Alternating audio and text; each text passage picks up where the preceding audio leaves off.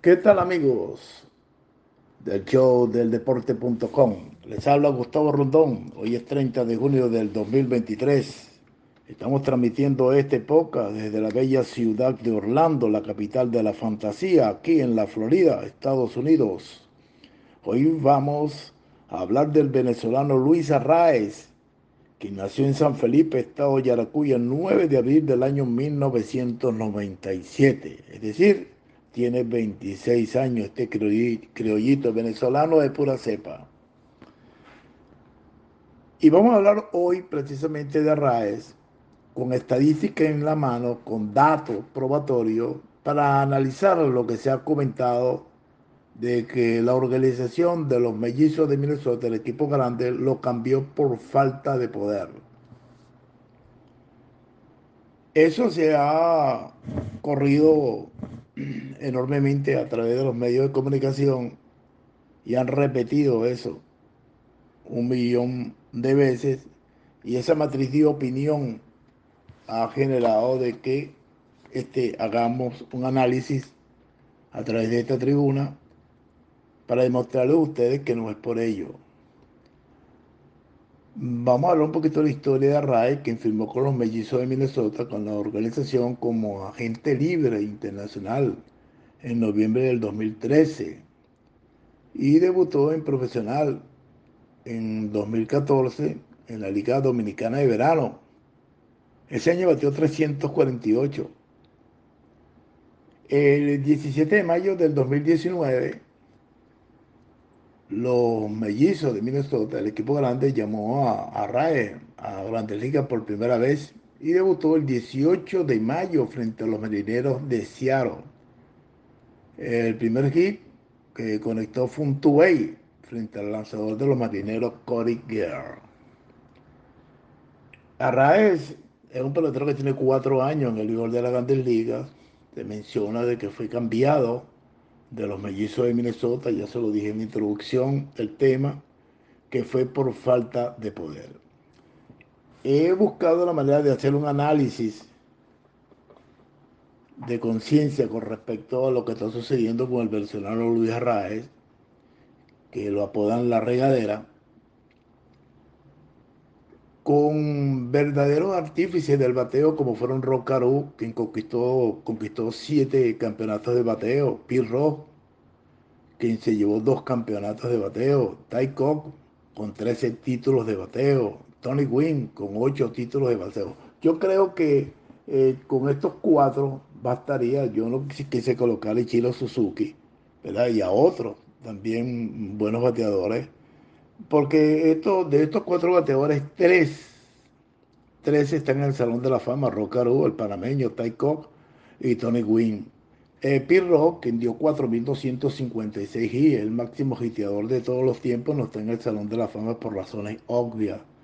Hizo este, unas apuestas y los comisionados no le han permitido ingresar al Salón de la Fama, ni que su boleta pues sea expedida.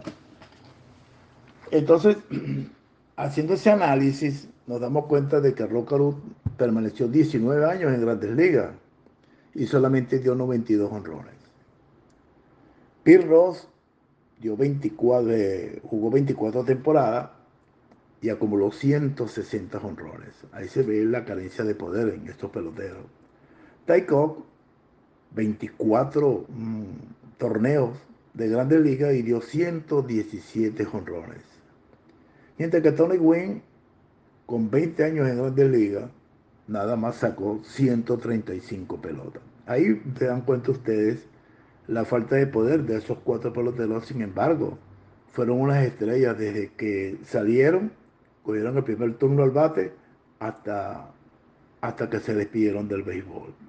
Ellos, de esos cuatro, tres están en el Salón de la Fama y uno es obligatoriamente que esté en el Salón de la Fama, que es Pirro para este servidor porque nada más da 4.256 y en Grandes Ligas no es tan fácil. ¿verdad? Comparando estos cuatro peloteros, si ustedes sacan lápiz y papel, se darán cuenta de que Luis Arraez en cuatro años solamente ha disparado 17 cuadrangulares.